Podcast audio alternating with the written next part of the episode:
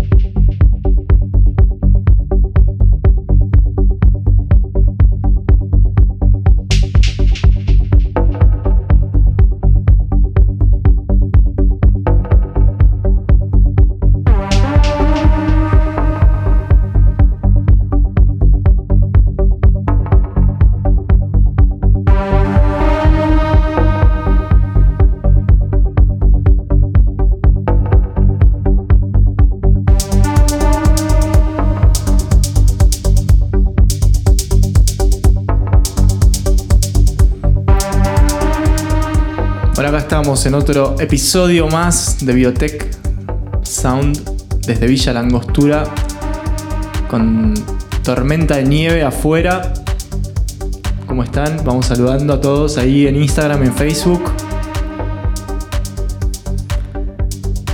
¿Cómo les va? Muy buenas noches. Muy buenas noches desde Villa Langostura. Para todos ustedes, para toda la Argentina. También nos están escuchando desde España, desde Uruguay.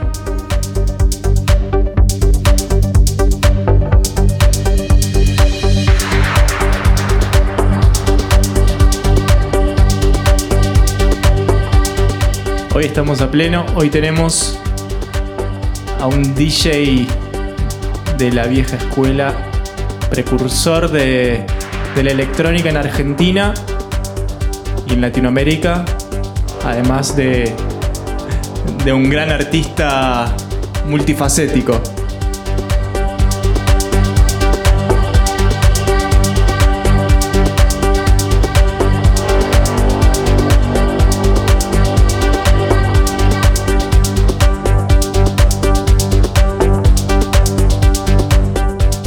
¿Cómo están? ¿Se escucha bien por ahí?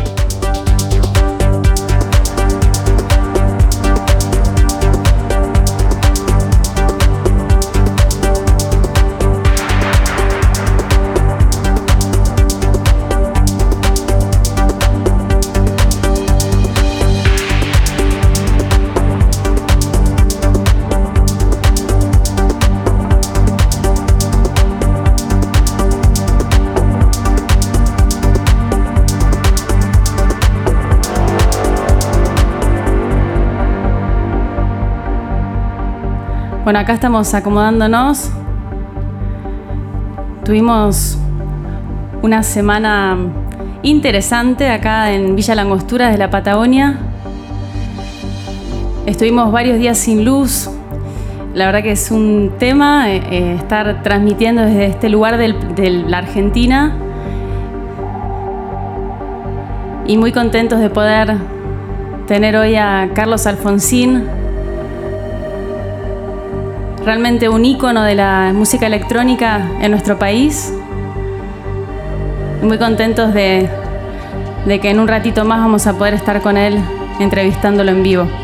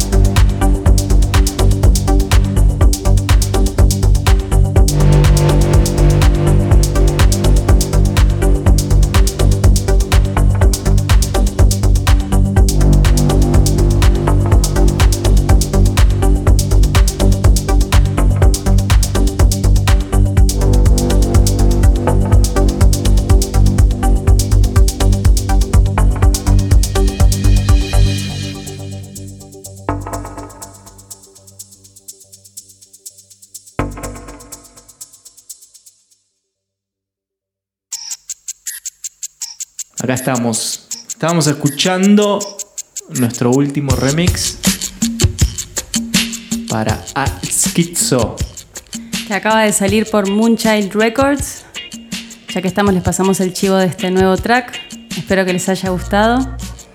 Gracias Javier Portilla por esa oportunidad también. Muy pronto vamos a sacar un EP también a través de su sello en los próximos meses. Bueno, como les decíamos recién, hoy tenemos el honor de poder entrevistarlo en vivo a Carlos Alfonsín, un DJ, productor. Ha pasado, tiene tantas vidas este artista. Yo me acuerdo de chica de verlo en la Creamfields, en Clubland, en Pachá, y poder estar hablando con él hoy y nosotros dedicándonos a la música electrónica, la verdad que es increíble, es como algo que nunca hubiese pensado que iba a pasar y mm, conociendo su vida en el cine, en la publicidad, eh, también amante y, fotógrafo, ama las plantas, ha viajado y ha tocado en muchos países, que luego los voy a contar más en detalle. Ha colaborado con bandas de rock tan, tan importantes. Sí, bueno, ahora le vamos a preguntar. Mucha gente lo sabe, pero otros no, así que vamos, muchos se van a sorprender de la carrera artística de Carlos. Esto que estamos escuchando es parte. Esta es su banda Avex Soul, que él fundó en el 93. La cantante que están escuchando es Soel. También Christian, Christian Barnes y Carlos Alfonsín.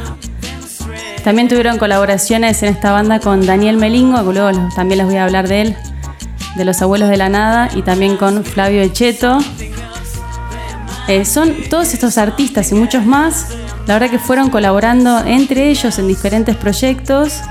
Es muy interesante ver cómo era la música, ¿no? Estamos hablando de los 80s, de los 90s en la Argentina. Escuchemos un poquitito de este track. Se llama Fight. Ahí va, en un ratito lo llamamos a Carlos y vamos a estar, estar charlando con él, así que quédense ahí en Instagram, en Facebook compartan esta transmisión. Están escuchando ahí desde Treleu, desde Neuquén Capital, desde Madrid. Desde Uruguay también. Desde Uruguay. Desde Villa Langostura, un beso a Flor Case también. Echemos un poquito.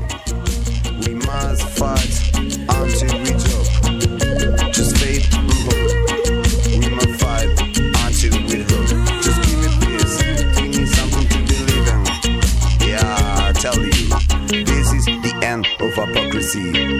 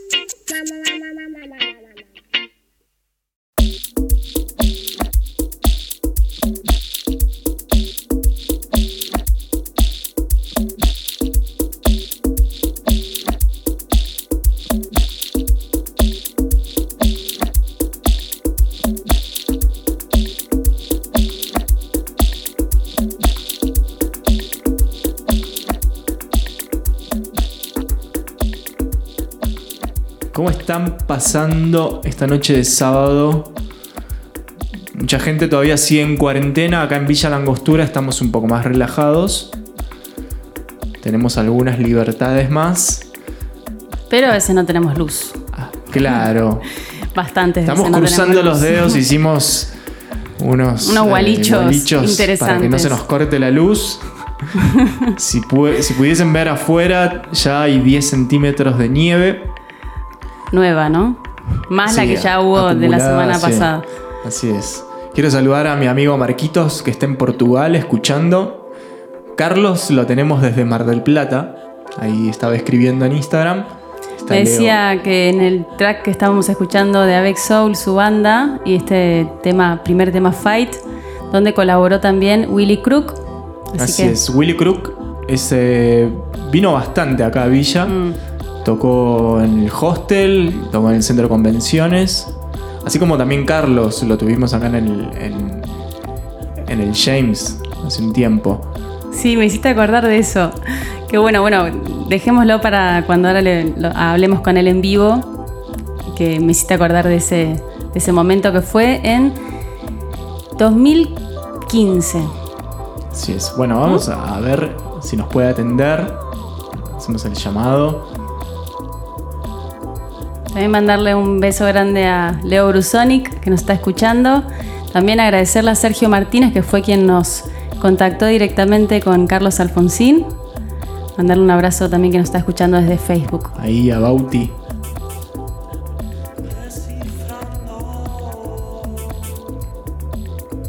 A ver, a ver.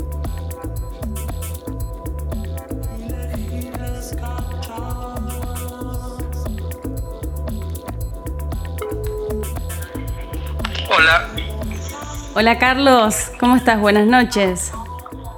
¿cómo andan ustedes? Muy bien. ¿qué tal? Gracias por Se ve que- atendernos. No, por favor, al contrario, gracias a ustedes por estar ahí en vivo, buena onda. Hace bien. Sí, sí, sí, acá, bueno. Acá cruzando los dedos por el tema de la luz, que viene bastante complicado, pero vamos bien. Sí, muy contentos de poder estar. Por ahora, Sí, ¿se, se escucha bien ahí? sí, perfecto. Acá la de- desde Mar del Plata los veo con un retraso. Ah, bien, sí, hay un poco de delay en Facebook también, pero si se escucha bien estamos, estamos bien, estamos conformes. Sí, se escucha muy bien. Qué bueno, ¿Qué Carlos. tal ustedes ahí? Bien, acá escuchando. Contame un poquito más de este track que estamos escuchando ahora de Alto Camet. Bueno, es una de mis últimas producciones, las hice acá. Bueno, soy amigo de muchos años de los chicos, de Aldo Camet, y ya había trabajado con ellos antes como DJ, haciendo eventos juntos.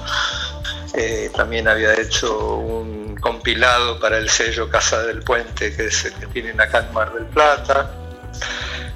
Y bueno, siempre eh, me habían había recibido en aquel momento el disco nuevo y me había gustado mucho ese tema, el original que se llama Te invito Sí, y me motivó a estaba en México justo en ese momento y apenas llegué a Argentina me vine para Mar del Plata y junto con Con los chicos me puse a hacer el remix que tenía en la cabeza. Quedó muy lindo. sí, Ah, me por lo encanta. menos quedó muy, quiero decir, quedó muy como lo soñé. Sí, estuve escuchando, bueno, bastantes Lo de de tus obras. es lo- según interpretación de cada uno. Y le decía a Constantino que me gusta porque tu sonido me resuena mucho a bandas como Thievery Corporation y bueno, también sé que colaboraste con, con samples para Gotham Project. tuve la suerte, ¿no? tuve la suerte de trabajar varias veces con los Tiberi Corporation en México. Mira, Eh, yo era residente allá de una discoteca que se llama Santanera. Cada vez que voy a México tenía trabajo ahí de residente porque me quedaba varios meses. sí, Y uno de los dueños es uno de los Tibri Corporation, justamente. mira, con razón no sonaba tanto. Esa, esa parte de todas las cosas que estuvimos sabiendo sobre tu carrera, ese dato no lo teníamos, pero se nota en, en- en tu composición, ¿no? Bueno, siempre me gustó la banda, es muy buena ellos lo que hacen. No sé si tiene mucho que ver o no, no, no lo había no lo había pensado antes, ni me lo habían dicho tampoco, pero Mira, sí es una banda que me gusta, me ha gustado siempre. Tengo varios discos antes de conocerlos y todo. Bueno, y charlando un poco para que la gente, hay muchos que todavía no, que, que nunca supieron o, pero tus colaboraciones y tu aporte a, a grandes bandas argentinas, o sea, ahí siempre está, ¿no? Lo de que el DJ no es solamente DJ y, y vos sos el, el perfecto ejemplo de que sos un gran músico y un gran artista que ha colaborado con bandas icónicas. sí, de rock, de new wave, de funk, de soul, de- ¿no? O sea, de todos los géneros, Bueno, no hay ninguno que... Eh, mira, la verdad, eh, en los ochentas eh, era parte de toda la movida de aquella época que no tenía nada que ver, todavía la música electrónica no existía. Eh, mi sonido era como más dark, más oscuro, muy...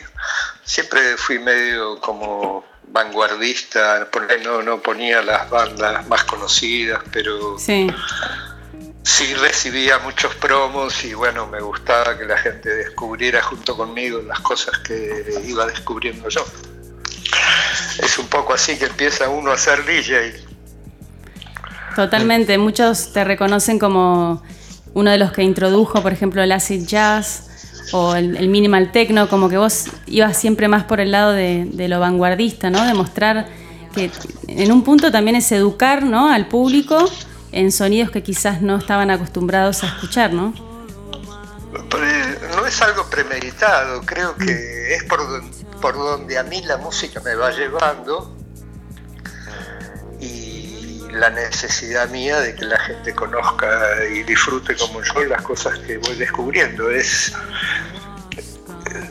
cada uno creo que muchas veces me preguntan qué le recomendarías a un DJ nuevo de su carrera. Creo que uno tiene que ser personal, tiene que tener su gusto, su no sé, no hay que copiar tendencias porque sí, porque está de moda tal o estilo o porque creo que uno tiene que ser auténtico y, y- y ir por el camino que te guste.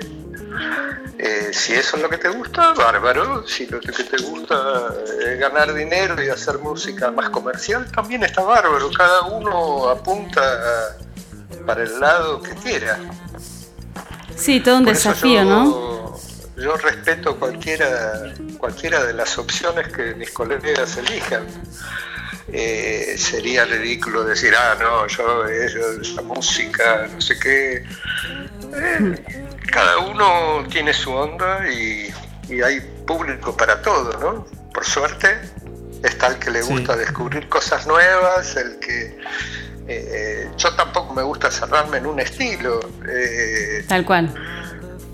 creo que uno- puedo ser abierto y puedo ir a un atardecer en la playa o en el lago al lado por ahí eh, y- o en un after ski como fue la primera vez que fui ahí Fue en 2015, ¿no? En que viniste a Villa Langostura no, no. la última vez. hice fui tres veces antes de esa allá por los 2000 en épocas donde hacíamos hicimos un par de fiestas muy grandes ahí en Villa Langostura en un club Eh, atrás de la discoteca había un galpón gigante, hicimos la fiesta ahí, se llenó, teníamos sponsors, bailarinas, escenario, todo.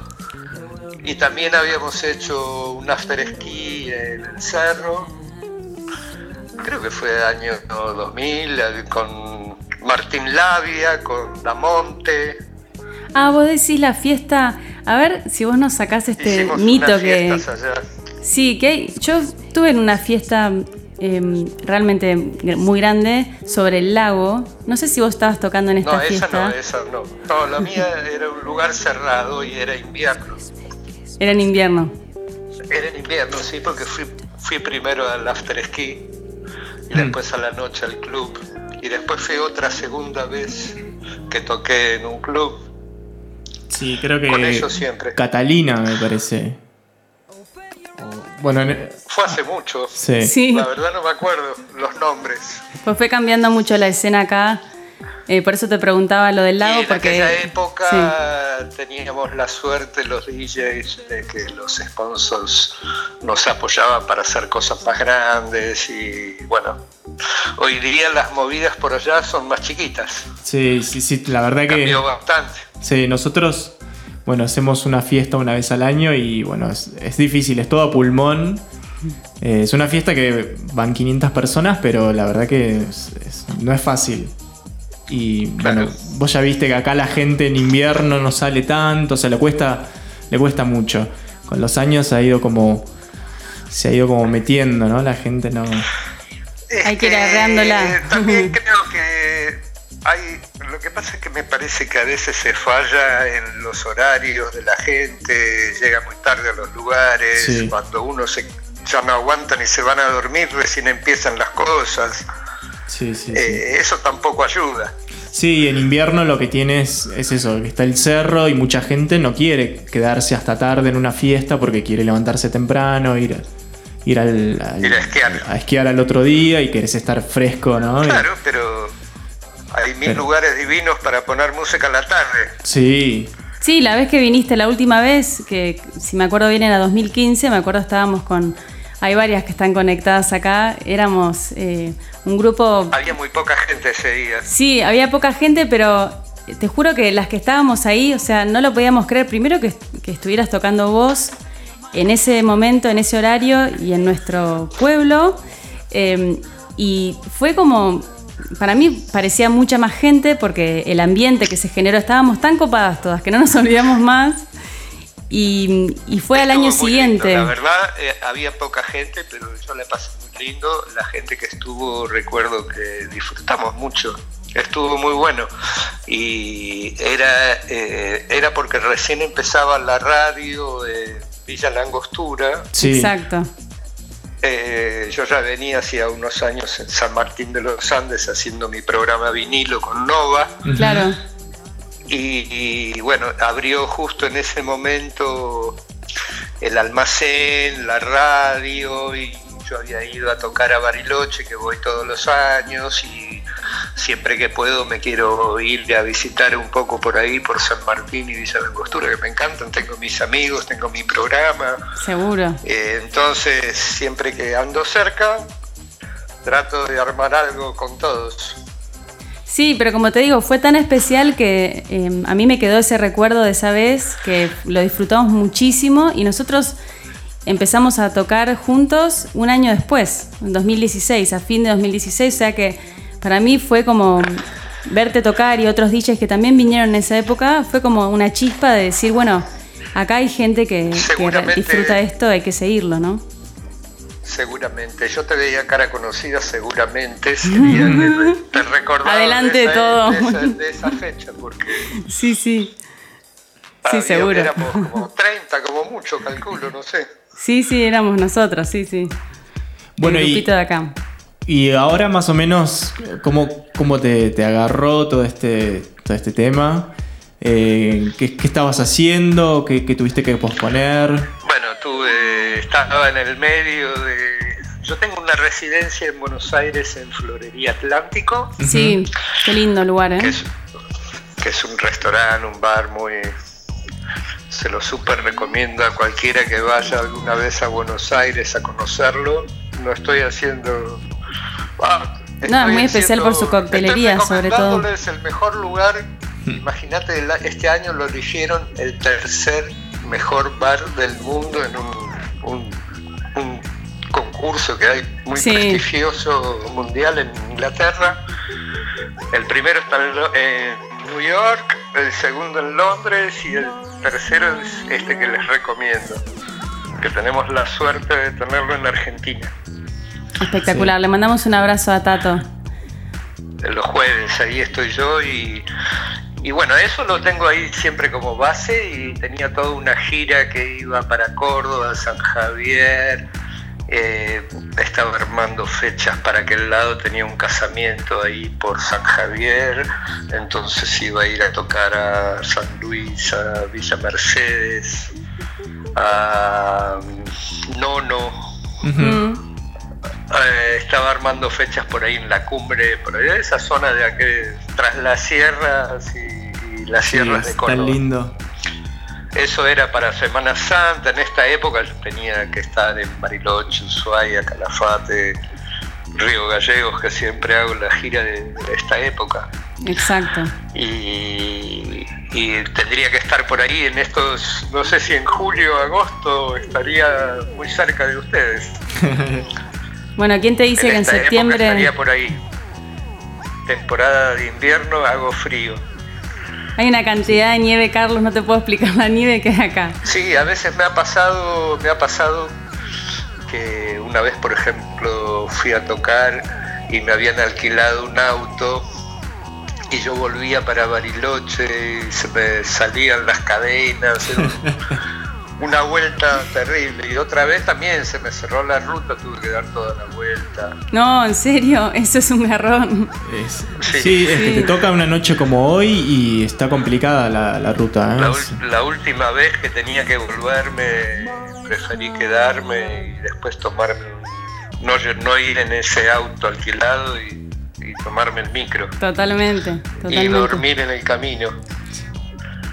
Sí, son cosas que los que vienen mucho para acá como vos y nosotros que vivimos acá, o sea, el clima realmente es tan imponente, la naturaleza acá, que te rige la vida, ¿no? O sea, no todo, estás muy pendiente del clima, de, de- de la nieve, de la lluvia, ¿no? De la ruta, como que es, es parte de nuestra vida, ¿no? Que, que quizás no te pasa si vivís en grandes ciudades o no, ¿no? lugares más urbanos, ¿no? Pero tiene su encanto también. Me pararon por el camino la, la- ¿cómo se llama? La prefectura, no. eh, eh, Gendarmería. ¿Cómo se llama? Gendarmería. me paran siempre ahí. ¿Por qué te paran siempre? Somos, es que eso es un tema de los DJs, que en las aduanas te pasa lo mismo, en los aeropuertos te pasa lo mismo. Esta vez iba en el micro y de repente yo veía por la ventana que abrían el baúl, sacaban valijas y, y el perro estaba saltando arriba mío, parecía una cama elástica. Sí, sí. Se enloqueció con mi valija. Sí, sí, sí. No Pálido. sabés, me hicieron bajar, todos me miraban raro. Sí, hacen Eh, pasar me una muero. Yo vergüenza. tenía adentro de la valija tenía un, un kilo de ciervo ahumado al vacío. Claro, el perro quería tu ciervo ahumado. Olió con el vacío y todo, no sé cómo hizo. Increíble. Quería, mm, estaba pensando un poquito en, que nos cuentes, volviendo hacia atrás, ahora mm, hacia el 89 básicamente, si no me equivoco. Eh, estuve viendo de nuevo el video en donde vos sos director de arte, que lo posteamos también en nuestro Instagram, de el video de Soda Stereo de la ciudad de la furia, que me encantó, lo, vi con mucha atención, porque obviamente hoy teníamos la entrevista con vos. Eh, este bailarín, estas rejas, eh, la banda tocando en esa casa, bueno, Buenos Aires de fondo. Contanos cómo, cómo llegaste a, a ser parte de este video, a, a ser parte de esta banda tan importante para toda Latinoamérica y el mundo, ¿no? Bueno, eh, somos amigos con Gustavo, con Zeta, nos conocimos en la Facu, estudiábamos ciencias de la comunicación, ahí se conocieron ellos también, Zeta y Gustavo, Hmm. Eh, y a partir de ahí nos hicimos amigos porque nos gustaba la música, yo era medio como el raro del grupo, teníamos otro, otros compañeros también que nos gustaba la música y había un chico que se llamaba Alfredo Lois, Sí, el cuarto, le decían el cuarto soda, ¿no? claro, él también era compañero nuestro pero en otro curso, después se pasó al nuestro. Y en ese momento yo al mismo tiempo que trabajaba en, en cine publicitario, hacía cine a la tarde, empecé como cadete y los primeros tres meses, así. Y después pasé a ser asistente de producción. Y a la mañana iba a la facultad y después al poco tiempo yo seguía trabajando en cine, dejé la facu, pero seguía muy amigo de ellos. Y cuando empezaron a armar la banda, soda, todo, bueno, Alfredo hubo que hacer un show grande en el Astros y Alfredo me convocó para que lo ayude en la dirección artística, hicimos el afiche, eh, toda la, la, puesta de luces, eh, toda la puesta en el Astros, también hicimos la, las primeras sesiones de fotos, el look de la banda. Me encanta. Era todo un laburo, era todo un laburo de equipo. Mi novia estaba en la foto del afiche con un carrito de supermercado, con unos televisores y las caras de ellos.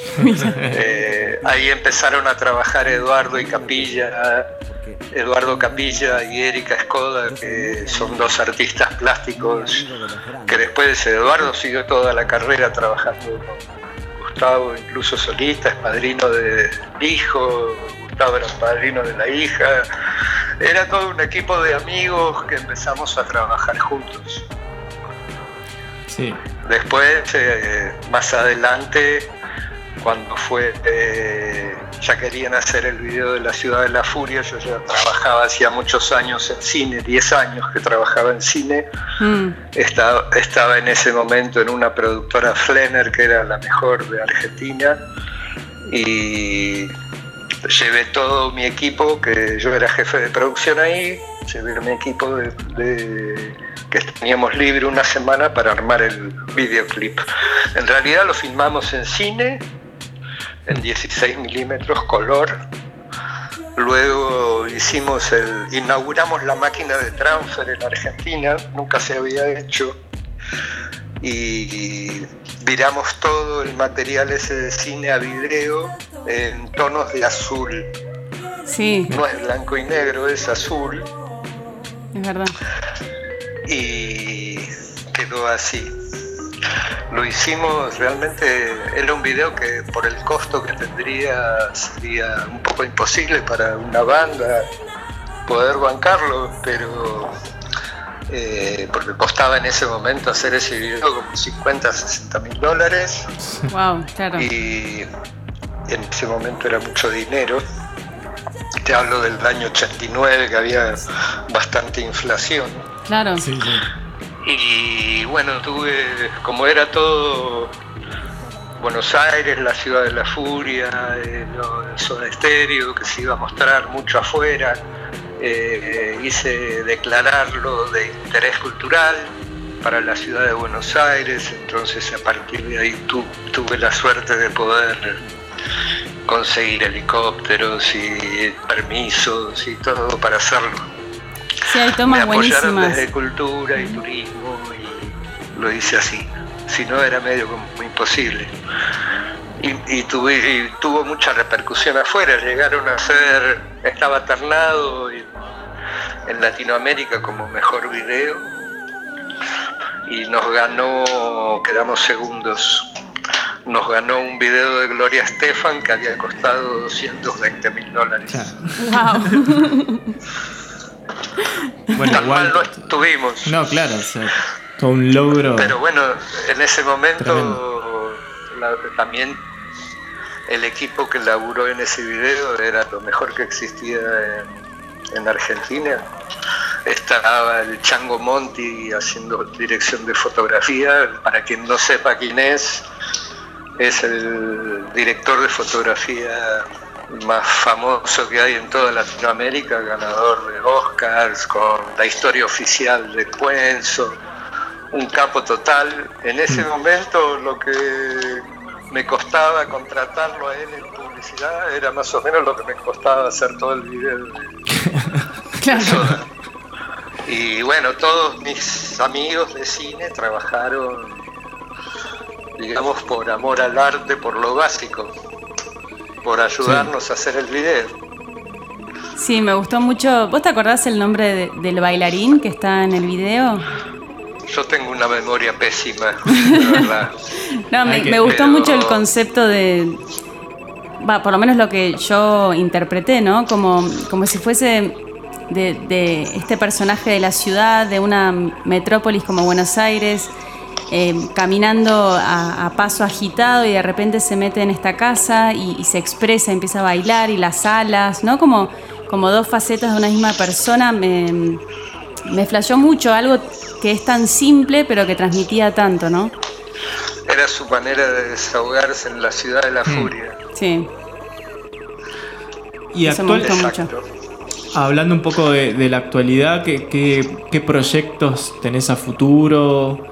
Em, si nos Mirá, adelantar eh, algo. se- lo nuestro, nuestro trabajo yo calculo que va a haber que tener mucha paciencia porque me imagino que será de las últimas cosas que se reactivarán. Sí. Así que uno tiene que, que estar preparado. Yo sigo, o sea, estoy sin trabajo, pero sigo con mi trabajo de todos los días de disquería, de ver novedades, Mm. independientemente de si yo tengo dónde poner mis discos. Es como una necesidad, ¿cómo decirlo? Lo de la música para mí no para. No, no, tal cual, sí. este, igual que siempre, escuchando cosas nuevas, disfrutando discos lindos y comprándome vinilos, que pongo música con vinilos, Mm. todo el tiempo que pueda para estar preparado para el momento que, que estemos listos. Creo que va a haber que tomar muchas precauciones. Acá Mar del Plata está un poco mejor. Y calculo Sí. que en, primavera estaremos poniendo música en alguna terracita Hmm. al aire libre, tranquilos, sin Ojalá. mucha aglomeración de gente. La tanda de lentos no, no se va a poder hacer. Bueno, vos también tenías este verano, me parece, o el anterior, una residencia también en Córdoba. No sé. Sí, tengo. sí. Hay veces que este, este verano no, pero el anterior hice base por allá. Una Sí. cervecería muy linda, ¿no? hermoso lugar. Eh, hacíamos atardeceres ahí. Algunas fechas estuvieron muy lindas. También vinieron algunos amigos invitados que andaban por allá cerca. Y en un momento, no sé, ahí hubo unos contactos con ustedes también que andaban por ahí. Sí, sí, sí. Sí, que hablamos en ese momento, que fue- creo que fue hace dos años, porque estábamos yendo Claro. para tocar en Córdoba y después hicimos San Juan y Mendoza y mm, creo que ahí intercambiamos Bueno. algunos mensajes. Ese verano hice base allá, tenía el aeropuerto de Córdoba que me pude ir para el- ese verano justo fui para Bariloche y San Martín, no fui a Villa Langostura, Mm. pero fue en el 19, verano del 19. Claro. Sí. Sí, sí, sí. Y justo ahora Eh, estamos, estamos escuchando, yo estoy escuchando la música de fondo también. Contame, justo estamos escuchando este remix que hiciste para los Twist en el 96, desde el track original de ellos, Lo Siento. Eh, también contame un poco esta banda que, bueno, fue parte de... Ese, ese tema tuvo bastante repercusión. La, eh, la gente de Gotham Project, eh, el- uno de los tres Gotham Project, ¿saben quiénes son? Sí. Sí, Bueno, yo colaboré con Gotham Project, soy padrino de la hija de uno del argentino de la banda. mirá. Hice todos los hice todos los amplios de voces que salieron en el primer disco ese famoso de ellos. Y el francés de la banda, porque el otro tercero es un suizo, el francés le encantaba ese tema, lo quería editar en su sello que se llamaba eh, Ya está. Y no pude, no, no, no, no, no tuve el acceso acá. Esas cosas no estaban todavía muy, en aquella época era muy el comienzo de todo eso y las licencias, Sí. no, la música electrónica, incluso mi banda tuve que editarla independiente porque. Acá, sí, acá no les gustaba que ella cantaba en inglés, imagínate. ¿En serio? Terminamos editando el disco en Estados Unidos. Y también grabaste en, en Inglaterra, ¿cierto? ¿Con Avex Soul o con otro proyecto? No, bueno, el sello de 8 Ball de Nueva York. Sí. Después abrió una sede en Londres. Mm. El sello en ese momento era muy prestigioso. Está eh, Junior Basket, que era el número uno del mundo. Eh, y abrió una sede inglesa donde también ahí se editaron varios compilados de 8 Ball. ¿no? Y también se editó nuestro disco ahí. Y en, este, en esta versión que hiciste de los twists, eh, la cantante es, em, es Fabiana Cantilo, ¿cierto? Porque sé que después Sí, sí, sí. La- reemplazó Hilda Lizarazu. Fabiana. sí, La reemplazó después Hilda, sí. Me encanta, las dos me encantan, ¿no? Y muy, muy, eh, la verdad que ella canta muy bien. Sí, también estuvo. También estuvo acá en Villa el año pasado, me parece. Dos años creo. Sí. Y las dos, tanto Hilda como. como. Como Uy, Fabiana. ahora no me sale Fabiana, sí. Como Fabiana Cantilo, las dos andan de gira por todo el país. Sí. Me las he cruzado a las dos en aeropuertos, en terminales de micros. A Hilda la última vez me la crucé en... eh, ¿Cómo se llama? Eh, Valle de Calamuchita, Santa. Rosa de Calamuchita. Ahí. Sí, cantantes Una, muy potentes. una madrugada, un frío y éramos los dos únicos que estábamos ahí. Bueno, y, y nada, volviendo un poco a la actualidad, ¿qué, qué, bueno, qué- qué proyecto?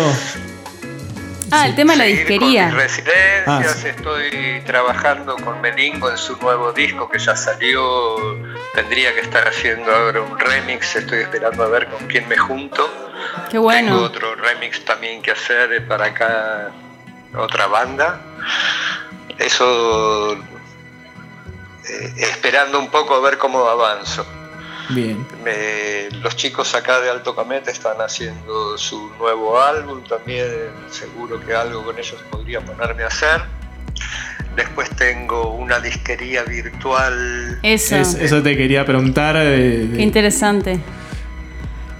Eh, siempre, la siempre fue muy informal, porque siempre compro, vendo discos y eh, lo he hecho desde, desde muy chico. Y siempre hubiera querido tener una disquería en mi vida, siempre, pero bueno, cosas del destino que no se dieron, viaje, mucho viaje. Y Sí, me acuerdo que ahora decías más que, que- nunca capaz que activo algo un poco mejor organizado. Me acuerdo que decías cuando charlábamos el otro día que, que algo que extrañabas de tu juventud como, como músico es el olor al vinilo, ¿no? Como me, me quedó esa frase en una de tus conversaciones. Los, las disquerías era, no sé, eh, yo por ejemplo mis viajes eran a lugares donde hubiera buenas disquerías en lo posible, si no eh, Ni te me quedaba el- claro, no sé, los últimos años que iba a tocar a, a Ibiza, Inglaterra, terminaba de tocar y me iba para Alemania a comprar discos. Sí. ¿Dó- ¿Dónde tuviste la, la oportunidad de tocar en Ibiza? A ver En si Ibiza- conocemos un poco. En Ibiza toqué para Global Underground, que yo era residente en Buenos Aires. De las fiestas se hacían las Global Underground, Sí. se hacían una vez al mes. También era residente de las Cream, de varias marcas así internacionales. Y fui a la Global Underground a, a Amnesia. Qué bueno. No, perdón, a Space. Space, wow. Sí, que ahora- ahora es el toqué- Toqué en la terraza con Kevorkian, me acuerdo. Por ahí tengo el flyer que justo estuve como dando cosas. Toqué con Kevorkian, con Catania, con Elliot Rizzo, creo que estaba Carl Cox, estaba Zucker, eh, Tania Vulcano, fueron en esa época las Global Underground se, eh, se llamaba, eran los domingos, se llamaba We Love Sundays Mm, Sí. y duraban 24 horas. qué Bueno, bueno. O sea creo que que esa fiesta todavía se sigue. Creo que La esa fiesta todavía se sigue era haciendo. una fiesta muy muy famosa en aquella época. Y después de ahí me fui para Milán y de ahí me fui a Hamburgo un tiempo, estuve un par de meses en Múnich, tenía una Mm. residencia en un lugar que se llamaba Néctar, que era divino. Qué lindo Múnich. Es hermoso, a mí me encanta Sí. Múnich. No conozco Berlín. ¿Cómo? ¿No conoces ¿Verdad? Berlín, ¿Cómo Carlos? Puede ser que no conozca Berlín, pero bueno, todas las veces que estuve en Alemania, estuve mucho en Hamburgo y, y en Múnich, porque siempre o viajaba con mi novia que era modelo, o viajaba con un amigo que su novia era modelo, y las ciudades donde trabajaban Claro. ellas eran esas. Claro, sí, sí, claro. Berlín es un poco más, más trash, más. Y de eh, ahí, Sí, y de ahí no- yo me movía para tocar o ir a diferentes disquerías, eh, salía de gira de disquerías a lugares eh, cercanos o a otras ciudades, o mi- incluso mi amigo era tan fanático como yo y me acompañaba, le encantaba. Sabía que después se iba a llenar de música él. Seguro que, que cuando, cuando pases por Berlín vas a encontrar las disquerías que, que estás buscando. Sí, ¿no? En Alemania hay, eh, en Alemania hay muchísimas. Sí. muchas. Y hay, bueno, hay una aplicación por internet eh, que yo la tengo puesta acá que se llama, a ver, ya te la digo, así no le pifio y, la, y se la, la que le interese. Recordstorelove.love Ah, bueno, hay que. Recordstore.love. ¿Esa aplicación te tira las disquerías en, todo el mundo? de tu ubicación. Qué buena onda. Espectacular, anoten eso. Recordstore.love. .love y no sé, te dice de qué se trata la disquería, la ubicación, todo. Bu- Sí, a nosotros nos pasó de estar en Berlín y te acordás que fuimos a, a buscar una Tienes disquería. que estar preguntando. Claro, viendo, todo, es bueno. imposible. Son tan underground Hay en muchas, Berlín. hay, hay muchas y hay especializadas en Sí. tech, hay mucho techno en Berlín de, de toda la vida. En una feria, ¿te acordás Eh, que encontramos bastantes discos? Sí. Bueno, nos pasó también en Londres de estar caminando por el Soho eh, y ver una disquería, entrar, que era una disquería mucho más orientada al jazz, y ponernos a hablar con, eh, con este Con el dueño, inglés sí. y terminó siendo amigo de Jean-Michel Jarre. Nosotros nos quedamos como, ¿qué? Y de Laurent Garnier también. Y de Laurent Garnier. Que nos prometió que, nos prometió que, no- que le iba a mandar nuestra música a Laurent Garnier. Nunca supimos si la mandó, pero. Bueno, nosotros recién, recién habíamos lanzado el primer EP, era mucho más... Yo toqué un par de veces con él. ¿Con Laurent? Eh, sí. Wow. Eh, acá en un, hicimos un mini sonar. También lo trajimos la primera vez que vino a Argentina en el Morocco. Qué bueno, Eh, Carlos. En esa época trajimos trajimos grandes artistas que recién eran como vanguardia en ese momento, pero que después fueron muy genios. Garnier vino la primera vez acá, vino Hmm. la primera vez Michael Mayer, Mirá, eh, Richie Houghton, Ricardo bien. Villalobos.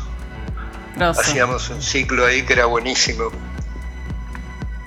Mucho más under y alternativo que Sí. lo que hacía en ese momento. Al mismo tiempo tocaba en Pachá los sábados, pero Claro. con otra, En tu otro, residencia. otro estilo de invitados. Claro.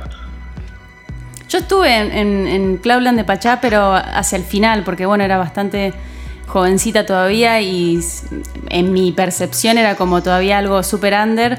Me acuerdo que habré ido, creo que 2003, alguna, do- un par de veces. Em, Claro.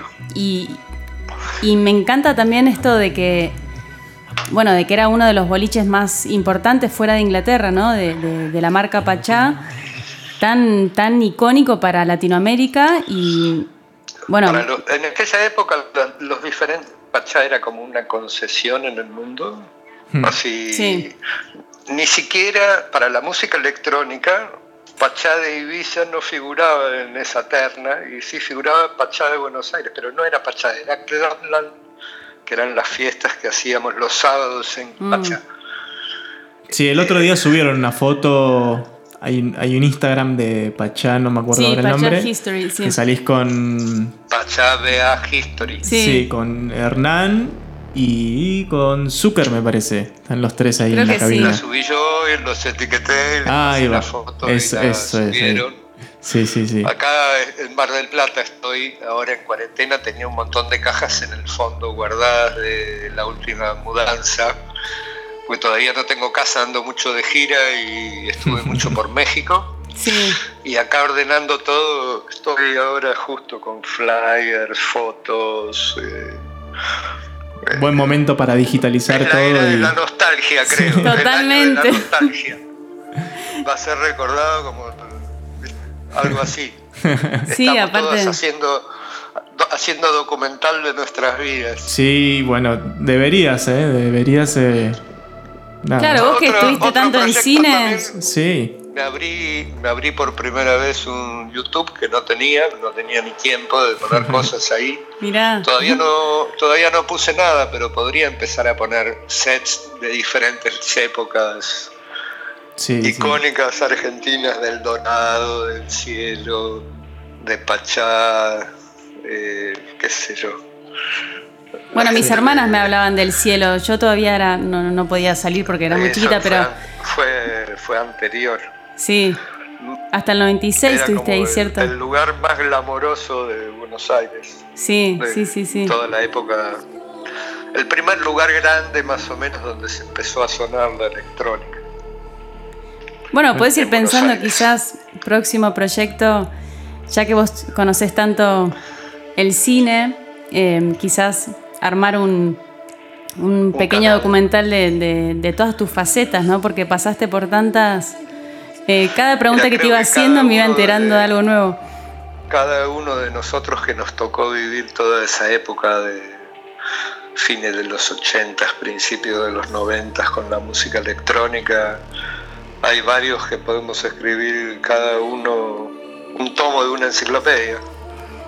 La Totalmente. enciclopedia de la música electrónica. Sí, no, es espectacular eh, como Hay conocer... tanto para contar y todo que, que uno se queda corto siempre con las entrevistas, con, con los, los- los que escriben libros, los que hacen documentales, todo queda como... Después cuando lo escuchás o lo ves, eh, todo, todo es como que falta gran parte. Totalmente. Son, son tantas, tantas, tantas cosas. Y, y da igual no sé qué tanto interés hay en ponerse a leer esa historia. No, bueno, pero a Eso mí... te agarra, supongo que son cosas que te agarran de grande. Yo creo que para nosotros que somos artistas nuevos en la escena, ¿no? Eh, para mí, o sea, yo que viví es todo lo que vos contás, hay cosas que las viví porque iba a las fiestas donde vos tocabas, o a las Greenfields, o a Pachá, o, em, o- o buscando bandas como Rocken, o la parte electrónica de Soda, Flavius, em, em, Leandro todo- Fresco, todo- ¿no? Como entendiendo de dónde viene, ¿no? Lo que escuchamos hoy, o lo que tocamos hoy, o lo que producimos hoy. Bueno, eso sí es importante nutrirse. Descubrir y escuchar música te da la experiencia para después a la hora de producir Sí, tener los recursos base. en tu mente. Tal cual. Sí, sí. Eh, lo mismo que leer, eh, qué sé yo. Eh, hoy se ha perdido mucho todo eso. Mm. Eh, lo escrito quedó medio en el pasado, ahora es más todo imagen y las imágenes a veces cuesta retenerlas en la memoria. Queda como queda grabado en la memoria temprana, la memoria reciente. Sí, como la música, ¿no? Que queda. Sí, y al otro día no te acordás mucho la peli que viste anoche, qué sé yo. La- son cosas más del momento, en cambio la música te llena de otra manera, creo que cuando- si te gusta un disco y lo escuchas más de una vez, ya es como que te quedó para siempre. Sí, totalmente. Y hablando de- del momento presente, para ya ir cerrando eh, esta gran entrevista que nos estás dando en vivo. Te agradecemos de nuevo por tu Hay mucha gente, mucha gente en Instagram que, bueno, ahí comentando un genio Carlos. Eh, mucha, mucha gente y se había cortado, ya lo volvimos a conectar. La primera parte ahí la pueden volver a escuchar, quedó en Instagram. Y también mucha gente en Facebook están ahí escuchándote. Sí, Bueno, como para, genial. Para ver qué, mm, hablando de este momento presente, ¿cómo, ¿cómo sentís que se va a transformar la escena de ahora en más? ¿Cómo sentís que vamos a resurgir como artistas eh, o tu carrera? ¿Cómo, cómo, o, o qué te imaginás, por lo menos desde tu lugar en Mar del Plata, ¿no? ¿Qué te imaginás que va a pasar de ahora en más? Es todo muy incierto. No sé qué imaginarme. Eh, si seguimos haciendo streaming, vamos a tener que conseguir sponsors que, Claro. que apoyen. sí, sí. Apelamos a todos los que estén del otro lado, algún sponsor que Claro, yo por interese. ejemplo, yo por ejemplo en la radio, las radios, eh, los streamings, son todas cosas muy eh, preciadas Hmm. que uno valora de los artistas que están haciendo en vivo todo el tiempo y uno de alguna manera para el que vive de, su- de la música, para el que vive de, su trabajo, creo que tenemos que encontrarle la vuelta de porque es un trabajo muy frívolo el del DJ, algo medio improvisado, hay veces que muchos son tienen un, un- un trabajo y lo hacen como hobby o otros que, Tal cual.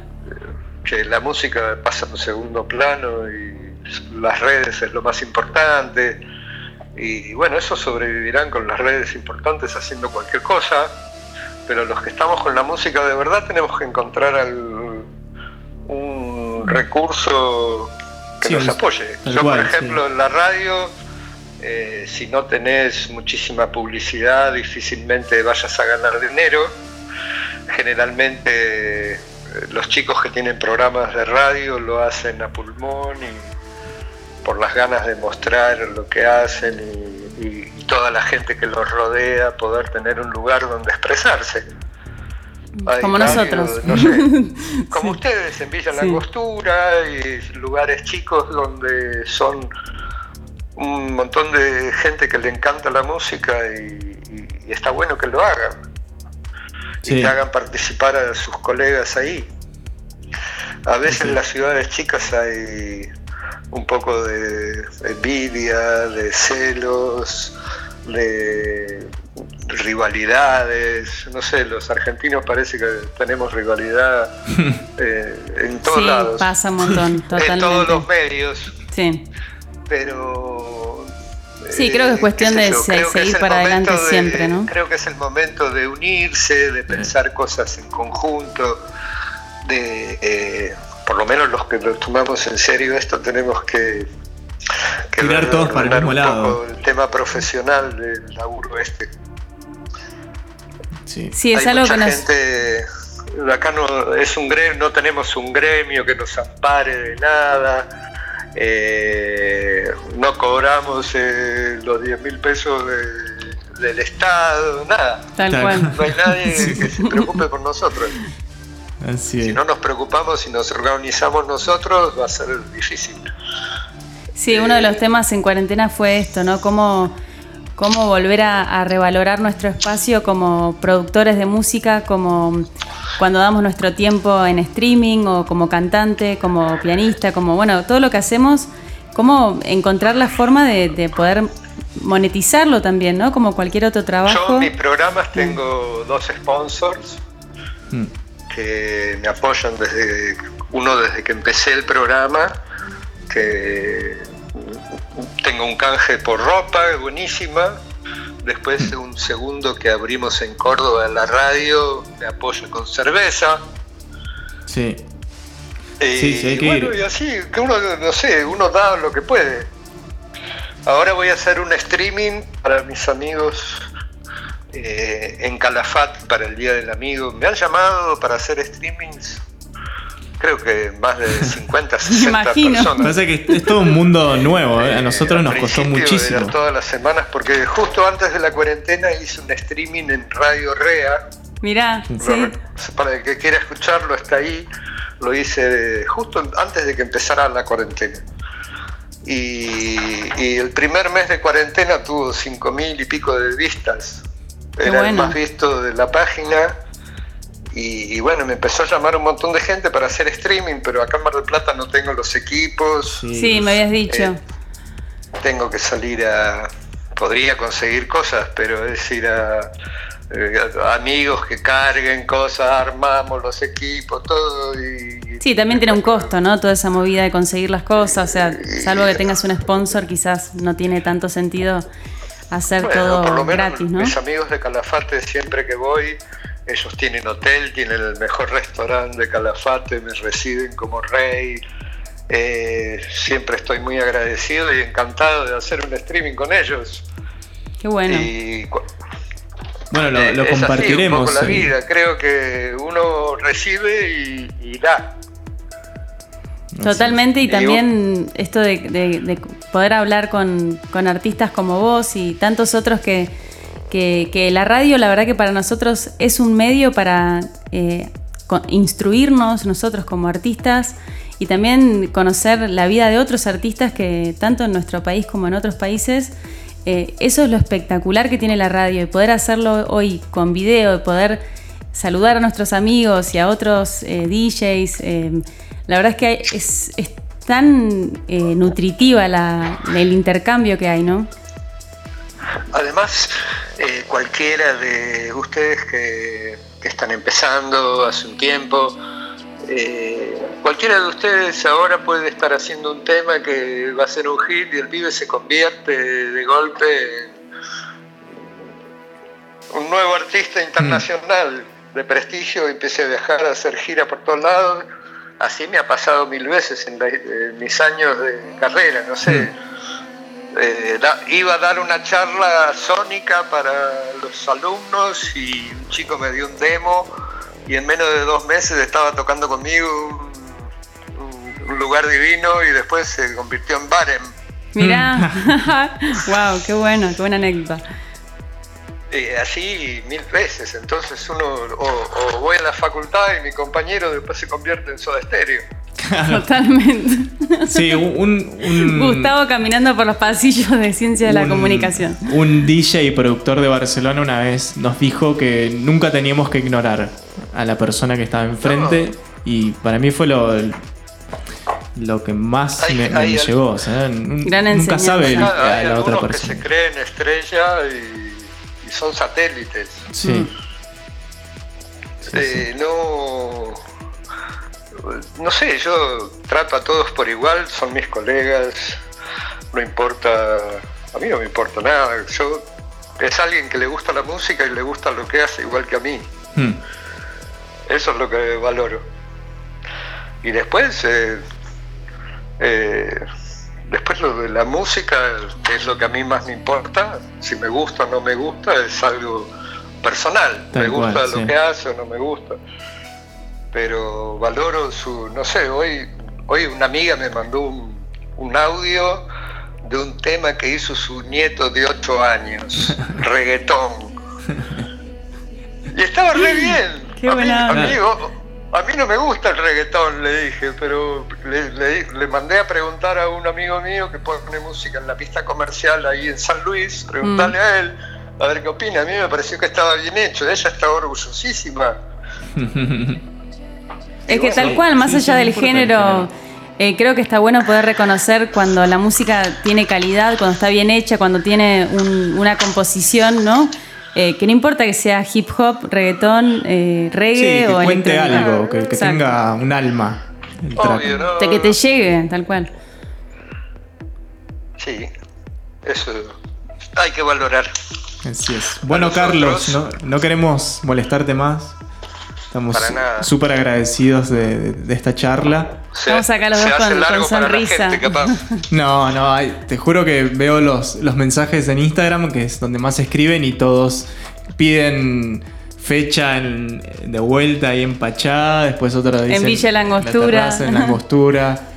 Así que. Y ojalá, pronto volvamos. Ojalá. Eh, todo- supongo que todas estas fechas que se fueron perdiendo, incluso tenía un fechón con Tenaglia en Pachá. Qué bueno. Bueno, bueno, ahora no se llama más Pachá, se llama Moscú. Sí. Ah, mira, no sabía. Sí, sí, sí. Es el nuevo, es la nueva disco que hay ahí. Eh, y tenía una fecha ahí con Marcos Paz, Qué bueno. traíamos a Tenaglia. Bueno. Era pendiente, no sé para cuándo. Sí. Acá Villa Langostura, obviamente, eh, reiterar tu invitación. Eh, te invitamos formalmente en esta radio para que puedas venir a Villa Langostura y, que podamos producir un evento para que vos toques. Obviamente, también nos encantaría poder abrir la noche para vos. Ya lo habíamos Obvio, pensado en- en hace un tiempo y bueno, ahora que estamos eh, en vivo, decirlo nuevamente, pero realmente nos encantaría. No va a faltar oportunidad, ojalá que sí. eh, capaz que para el veranito ando Sí. por aquellos lados. Dale. Nos encantaría. Esperemos que todo vaya mejor para esa época y que por lo menos hay que ser paciente, pero creer que todo va a mejorar Así. y sacar lo positivo que haya en todo esto. Ordenar tus carpetas de música, los La casa. discos. Eh, yo estoy haciendo mi programa mucho más prolijo y, y subo los tracklists, hago, hago todo mucho más organizado que antes, tengo más tiempo, entonces trato de dedicarle a las cosas que valoro. Sí. Tal Mi programa sale los domingos ahí en Villa Langostura a la medianoche. Así Sí, es. en la Nova vamos a decir, 989, 989. también lo pueden escuchar online, nova989.com.ar.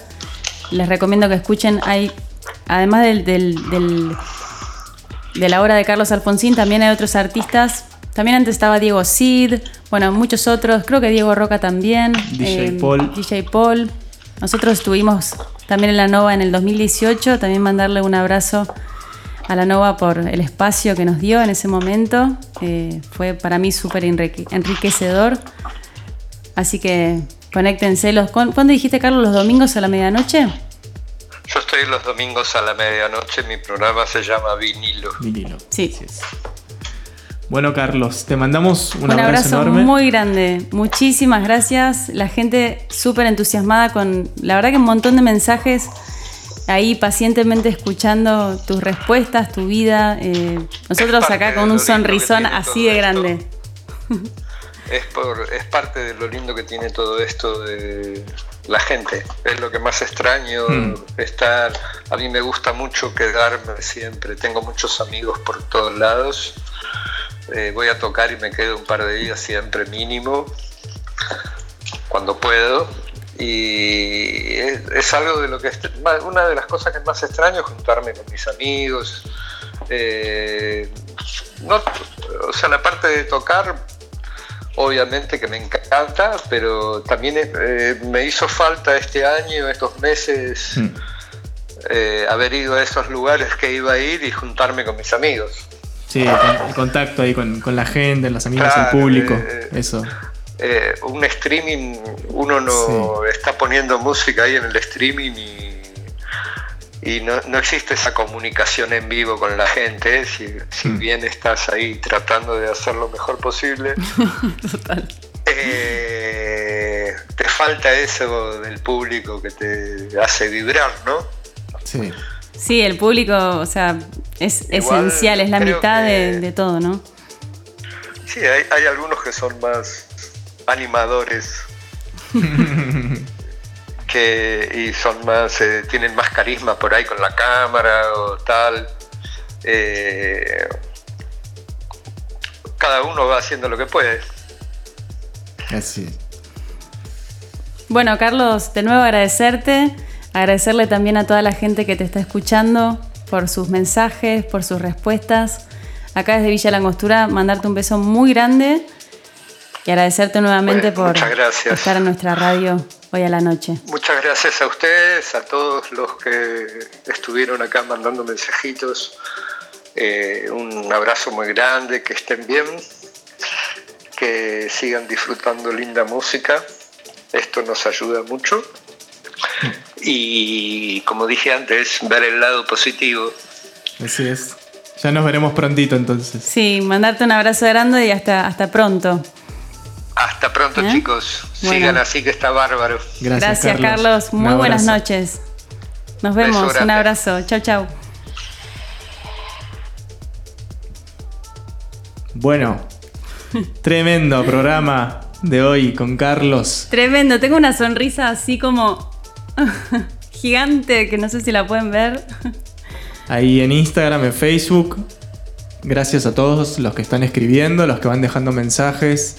Se nos complica ir leyendo los mensajes en vivo porque bueno, queríamos escuchar a Carlos y todo, todo, todo toda su vida.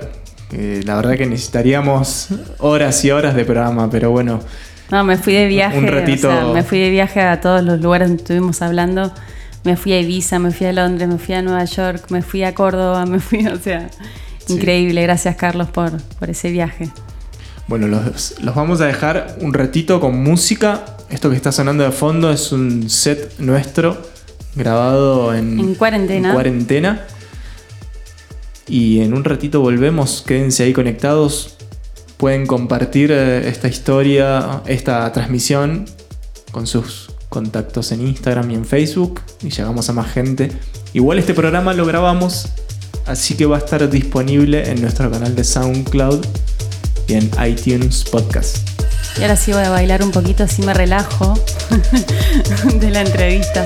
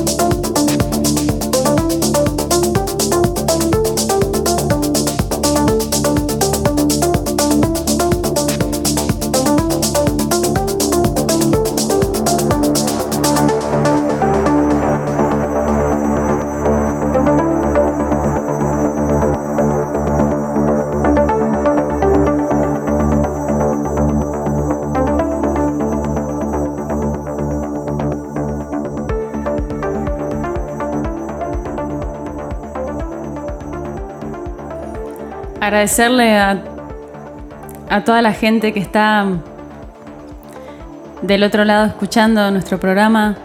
Hoy Biotech Sound junto a Carlos Alfonsín, lo tuvimos toda la primera hora, una entrevista telefónica con él. La verdad un placer enorme agradecerle de nuevo a Carlos Alfonsín por estar hoy en nuestro programa.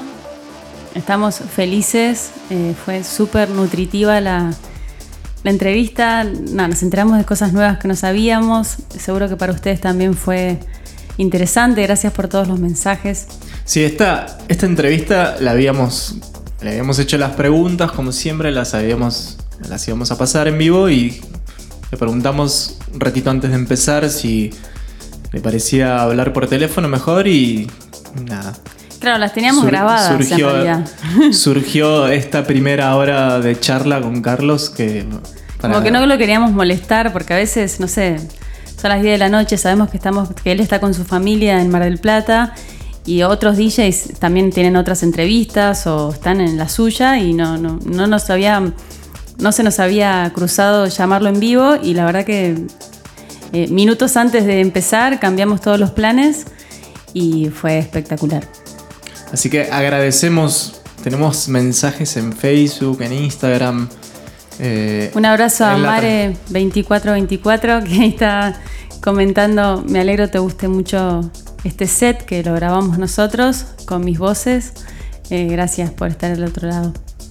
Bueno, te decía que teníamos ahí, tenemos muchísimos mensajes que, que nos fueron dejando de Ine Meroni, también de Sergio Martínez, eh, mucha gente de Treleu, de Córdoba, De San Luis. de Costa Rica también. Así que nada, agradecerles Treleu, Uruguay. por, por engancharse, eh, por, por apoyarnos y, nada, y por, por este programa que, bueno, todos, cada programa que, que venimos haciendo tiene su, su condimento y este no fue para nada, eh, ¿cómo se dice? No? Bueno, fue otra gloria más, otro sábado de gloria. Así que, y bueno, y ustedes, los que están ahí del otro lado, son parte, ¿no? Y también se me ocurre decirles que hay- tanta gente del otro lado. Si ustedes son eh, productores de música electrónica o DJs de música electrónica o tienen amigos que también hacen esto, y hay muchísimos artistas, tanto nacionales como de otros países que no conocemos, mándenos mensajes por privado si quieren darnos a conocer amigos de ustedes o si ustedes son artistas para mandarnos su música, porque la verdad que esto también es una forma de intercambio y nos pasa muchísimo que de repente conocemos artistas que digo, ¿cómo no, no conozco a esta DJ o a este productor? Eh, y bueno, eso pasa en vivo, ¿no? En, esta, en este espacio. Así es. Bueno, queda muy poquito este set. Pero bueno. Yo quiero seguir bailando, no sé vos. Sí, los vamos a, los vamos a dejar con, esta, con estos últimos 20 minutos de set. La verdad que fue un programa increíble el de hoy. Por supuesto que está siendo grabado y lo vamos a colgar en, en las redes. eh, Lo mañana pueden volver a pasado. escuchar completo en nuestro SoundCloud. En nuestro SoundCloud también hay muchos otros sets y también están todos los programas de la radio. Ya son 54. 55 con este. 55. Así que entren ahí en SoundCloud, buscan Biotech Patagonia, le dan seguir al perfil para estar ahí conectados y pueden También escuchar. ¿no? en nuestro YouTube van a poder, poder ver videos nuestros grabados acá en el lago Nahuel Huapi, en la nieve, en la montaña. Bueno, eh, pedirles si tienen ganas de conocer un poco más de nuestra carrera, que se metan también ahí. Y bueno, nada, quedan ahí unos minutos. Espero que, que lo hayan pasado lindo. Un beso a Mau Urquiza también. Sí, no- Todos los nos- que están en nos- Buenos nos- Aires. Nos queda muchísima gente sin, sin saludar, pero prometemos que leemos siempre todos los mensajes y eh, con el pasar de los días vamos tratando de responderles. A Así que- Brenda, justo, mira, justo. Brenda, estaba pensando en vos. Les cuento que el sábado que viene vamos a tener una entrevista exclusiva y un DJ set de Brenda Vieira, una DJ de Brasil que la está rompiendo residente del sello discográfico Prisma Tecno, que es un sello muy importante en Brasil, uno de los más grandes dentro de lo que es el género tecno melódico. Sí, nosotros tocamos muchos, muchos trema- temas de, de Prisma Se lo súper recomendamos. Así que el sábado que viene, bueno, ya lo spoileaste. La tenemos Justo- a, a. Brenda. Mandamos ahí un beso grande a Brasil. Y bueno, a todos y todas los que están repartidos por Argentina y el mundo, enganchándose con nosotros. Gracias por su apoyo y bueno, yo diría que bailemos los 15 minutos que quedan y no hablemos más. Nos vemos el sábado que viene, 10 de la noche, en Instagram y en Facebook. Nos buscan, nosotros somos Biotech Patagonia desde Villa La Angostura. Estamos en la casa de barro afuera, está nevando, No saben cómo nieva. Si les pudiera mostrar así que unos copos así gigantes. Mañana, mañana voy a colgar unos videos. saludamos. Chau, chau. Chau, chau.